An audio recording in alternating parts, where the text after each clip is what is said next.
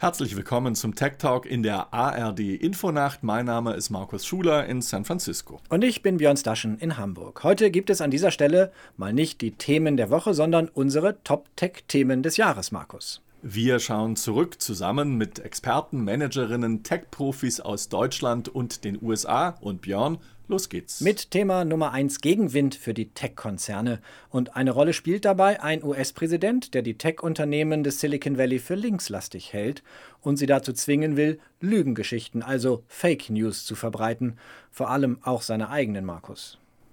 Der 45. US-Präsident ist in wenigen Tagen Geschichte. 2020 dürfte aber das Jahr sein, das vielleicht eine Trendwende für die großen Tech-Konzerne des Silicon Valley markiert. Regulierung aller Orten, das ist auch das Thema für Jeff Jarvis, Journalistikprofessor aus New York und Autor des Buches Was würde Google tun?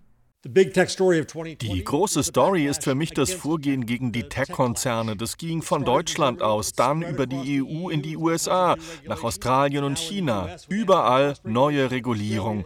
Ob ich Deutschland dazu gratuliere? Ich rate eher zur Vorsicht. Meine Sorge, wir sehen eine moralische Panikreaktion, die alle Schuld den Tech-Konzernen gibt.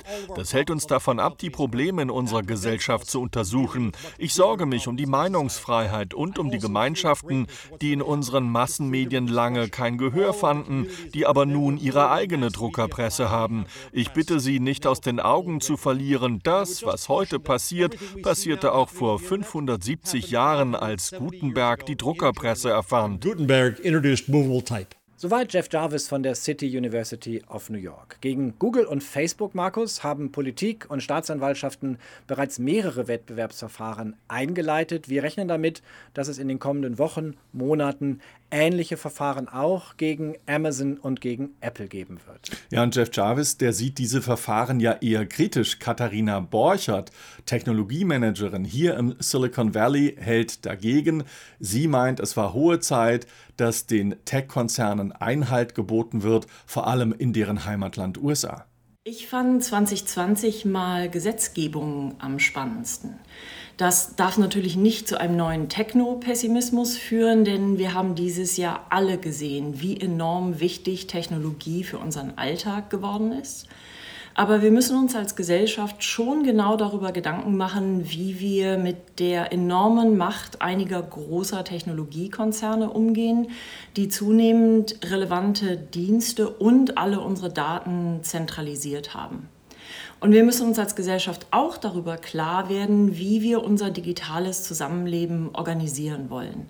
Die Redefreiheit ist unbestritten ein enorm hohes und wichtiges Gut.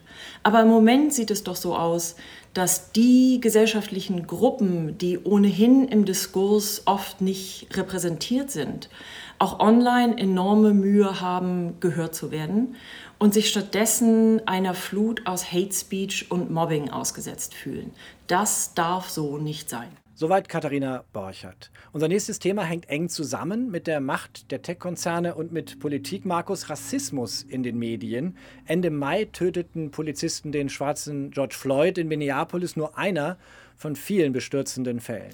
Und auch die großen sozialen Netzwerke, die kamen genauer unter die Lupe mit Blick auf die Frage, wie sie mit Rassismus umgehen. Das Thema für Eva Köhler, Co-Host des NDR-Podcast She Likes Tech. Das Tech-Thema des Jahres ist für mich die Forderung nach vorurteilsfreien Algorithmen. Die Black Lives Matter-Bewegung hat in diesem Jahr den Fokus zurück auf ein bekanntes Problem gelenkt. Intelligente Software, selbstlernende Algorithmen und künstliche Intelligenz ist nur so klug wie der Mensch, der sie programmiert und nur so fair, wie die Trainingsdaten es zulassen. Die Proteste sorgten dafür, dass Firmen wie Google, Twitter, IBM, Amazon oder auch Microsoft ihre Gesichts- und Bilderkennungssoftware auf vermeintlich unbeabsichtigten Rassismus hin überprüften und sie wurden fündig. Doch für mehr Gleichberechtigung in unserem Alltag und auch in unserer Technik ist es wichtig, auch die Teams, die sie entwickeln, diskriminierungsfrei zusammenzusetzen. Eva Köhler, Co-Host von She Likes Tech. Eines der Top-Themen des Jahres hat auch mit Corona, mit der Pandemie zu tun. Markus, nämlich das bizarre Hin und Her, das wir gesehen haben mit Blick auf die Corona-Warn-Apps. Ja, da hatten wir die krude Situation, dass es in Deutschland für die Corona-Warn-Apps mit dem Datenschutz und der Privatsphäre nicht so genau genommen werden sollte. Ausgerechnet die Tech-Konzerne hier im Silicon Valley, die haben Einspruch eingelegt und die große Frage gestellt, wo werden die Daten gespeichert? Am Ende haben sich die Tech-Konzerne im Silicon Valley durchgesetzt und die deutschen und europäischen Datenschutzbeauftragten haben ausnahmsweise den Tech-Konzernen hier Beifall gezollt. Das ist selten. Noch ein Top-Thema in Verbindung mit der Pandemie. Homeoffice, Markus, hat manchen Videokonferenzanbieter durch die Decke katapultiert, beispielsweise Zoom mit Milliarden Umsätzen. Und diejenigen, die sich eigentlich als Platzhirsch gewähnt hatten, Microsoft beispielsweise, Google, die haben schnell damit begonnen, ihre Videokonferenzsysteme anzupassen. Einziger Haken, Nadelöhr Internet. Die Pandemie hat gerade bei euch in Deutschland vor Augen geführt, wie lahm das Netz dort eigentlich ist. Von Glasfaser kaum eine Spur. Noch so ein Top-Tech-Thema. Die Versorgung von Schulen beispielsweise ist besonders schwierig in Deutschland. Thema Distanzunterricht. Manche Schule hier kommt noch nicht einmal auf die Qualität einer Internetanbindung, die ein vierköpfiger Haushalt hat. Zu lange haben bei euch Landesregierungen und der Bund wohl auf die Ausbaufähigkeiten vor allem der Deutschen Telekom vertraut. Doch statt Glasfaser bis ans Haus zu bringen, hat der ehemalige Staatskonzern auf veraltetes Kupferkabel gesetzt. Noch ein Top-Tech-Thema in Verbindung mit Homeoffice, Markus. Die Tech-Konzerne im Silicon Valley haben gemerkt, dass sie ihre Mitarbeiter ganz gut zu Hause lassen können und dass Wachstum auch ohne große Büroflächen funktioniert. Das hat uns Kati Schmidt erzählt vom E-Learning-Unternehmen Course Hero im Silicon Valley. Die größte nachhaltige Veränderung in der Tech-Industrie in 2020 ist für mich eindeutig das Homeoffice. Auch mein Arbeitgeber Course Hero hat uns Anfang März nach Hause geschickt und dort arbeiten wir auch heute noch. In dieser Zeit habe ich zwei Mitarbeiterinnen eingestellt, eine davon sogar in Georgia, die ich bisher nur per Videokonferenz kennengelernt habe. Am Tag spare ich mir jetzt circa zwei Stunden, die ich sonst zwischen San Francisco und dem Silicon Valley im Stau verbracht hätte. Durch diese gestiegene Produktivität und Flexibilität gehe ich davon aus, dass die Tech-Anbieter ihren Mitarbeitern in den nächsten Jahren freistellen werden, ob und wie oft sie von zu Hause aus arbeiten werden. Nicht nur Unternehmen wie Oracle verlassen in der Folge des Silicon Valley, auch die Tech-Angestellten kehren der super teuren Region, der Bay Area, dem Silicon Valley den Rücken. In San Francisco fallen zum Beispiel die Immobilienpreise, weil die Tech-Arbeitenden aufs Land ziehen, dort, wo es günstig ist und wo es viel Wohnraum gibt. Dennoch, auch in 2020 wurde trotz oder wegen der Pandemie eifrig investiert in Startups. In diesem Jahr lag der Fokus besonders auf Medizin- und Gesundheitsunternehmen, aber nicht nur, hat uns Bernhard Gold berichtet, ein Investor aus San Francisco. Die Tech-Industrie kann man in dem verrückten Krisenjahr 2020 wohl zu einem der wenigen Gewinner zählen. Ähm, die Covid-Krise hat zu einem enormen Schub der Digitalisierung der Gesellschaft geführt. Ähm, eine Entwicklung, die normalerweise vier bis fünf Jahre gedauert hätte, wurde dieses Jahr ähm, in nur wenigen Monaten vollzogen und ähm, davon haben viele in der Tech-Industrie natürlich profitiert, von kleinen Startups angefangen, also dass ähm, die Menge an investierten Venture Capital äh, in, in Tech-Startups ist auf sehr hohem Niveau fast konstant geblieben im Vergleich zu, zum Jahr 2019. Ähm, aber auch die großen Tech-Giganten haben davon enorm profitiert, wie Google, Amazon, Netflix, Apple und Co und äh, nicht zu guter Letzt, ähm, das Wort Zoomen ist dieses Jahr in den Sprachgebrauch eingegangen, ist zum Verb geworden, genauso wie Googlen.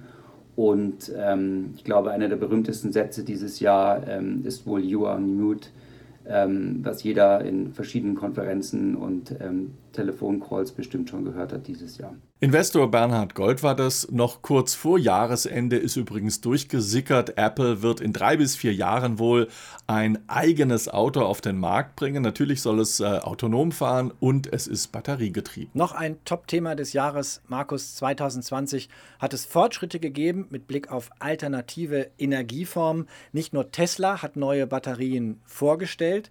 Matthias Hohensee, Korrespondent der Wirtschaftswoche im Silicon Valley, meint, dass die Ära neuer Energieformen gerade erst begonnen habe. Das Trendthema 2020 ist eindeutig der Umstieg auf alternative Energien in der Fahrzeugindustrie, jetzt nachdem Japan auch noch entschlossen hat, dass die Verbrenner also umgestellt werden müssen. Und äh, man hat es in diesem Jahr schon gesehen durch den Aufstieg von Tesla als Elektroautohersteller, dieser unglaubliche Zuwachs im Börsenwert. Aber äh, es gibt auch viel im Bereich Wasserstoff und äh, sehr viel im Bereich Batterieentwicklung. Und davon wird man auch in diesem Jahrzehnt noch viel, viel mehr sehen. Matthias Hohensee von der Wirtschaftswoche. Wie aber wird 2021 für TechBjörn? Wird es wieder bei Apple, Facebook oder Google ja, Konferenzen geben, auf denen man sich äh, treffen kann und die eigentlich wichtigen Themen, die werden dann vor den Konferenzsälen ausgetauscht und besprochen. Wie wird dieses Jahr für uns hier aussehen? Das klären wir, Markus, in der nächsten Ausgabe des Tech Talks hier auf Tagesschau 24. Uns gibt es aber neuerdings auch im Radio, in der ARD Infonacht, auf dem YouTube-Kanal der Tagesschau und in der ARD Mediathek. Wir jedenfalls wünschen einen guten Start ins neue Jahr aus San Francisco und aus Hamburg.